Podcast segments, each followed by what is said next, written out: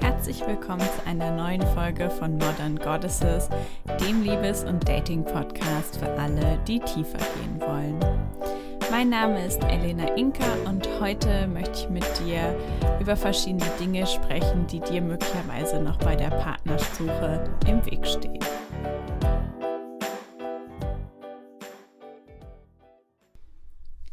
Auch wenn wir uns wirklich, wirklich einen Partner wünschen, dann ist es oft der Fall, dass wir uns unterbewusst eigentlich sabotieren, weil da irgendwie doch ganz viele Ängste sind, die mit Beziehungen verbunden sind.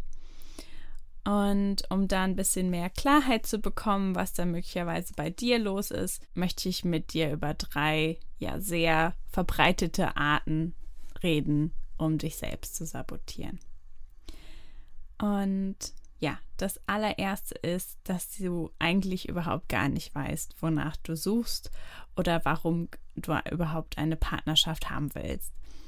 Das heißt, du hast irgendwie das Bedürfnis nach Liebe und Nähe und findest es vielleicht auch spannend, Menschen kennenzulernen, aber eigentlich bist du dir gar nicht so sicher. Also du hast eine Idee, ja, das und das finde ich attraktiv, aber wirklich, was es eigentlich bedeutet, eine Beziehung zu haben und was da wirklich deine tiefsten Wünsche sind, da hast du vielleicht nicht so viel Klarheit.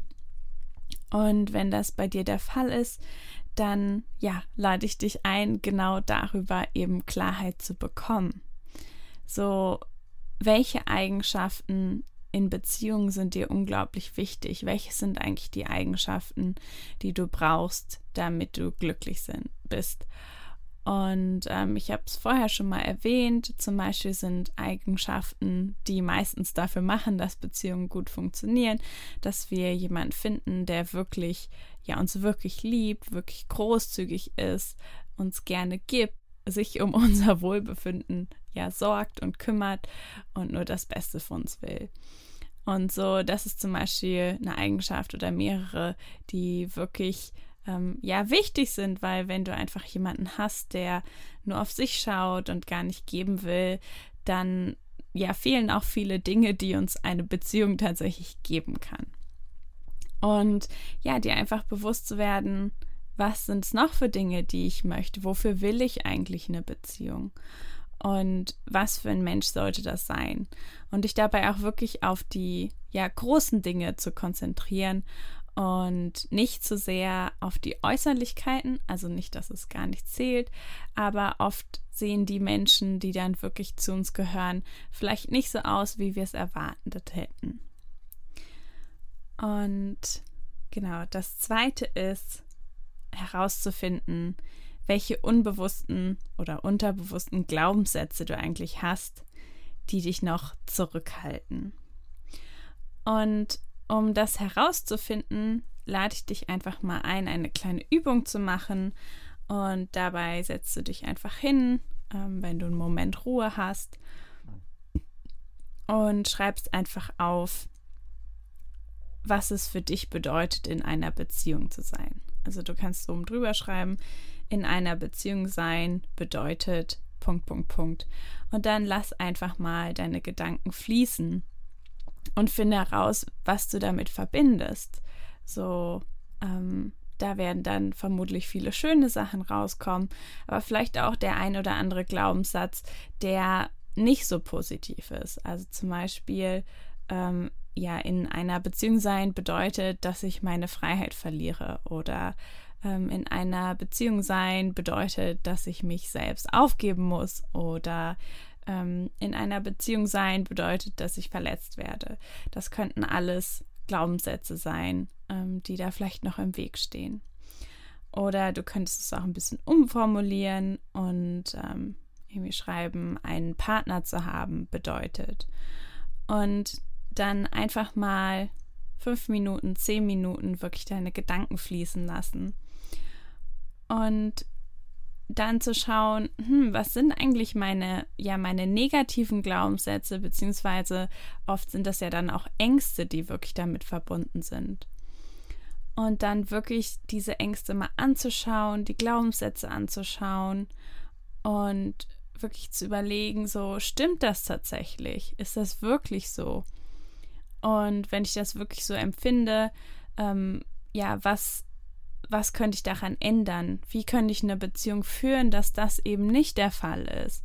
Oder ähm, wenn es irgendwie ist, die Angst, verletzt zu werden. So verletzt werden ist einfach was ganz Natürliches, was ja im Zusammenhang mit anderen Menschen passiert und dann vielleicht zu überlegen, wie könnte ich damit besser umgehen oder wie könnte ich dafür sorgen, dass es etwas unwahrscheinlicher ist, dass es passiert. Und ähm, genau. Und dann als dritte Frage habe ich an dich. Hast du überhaupt Platz in deinem Leben?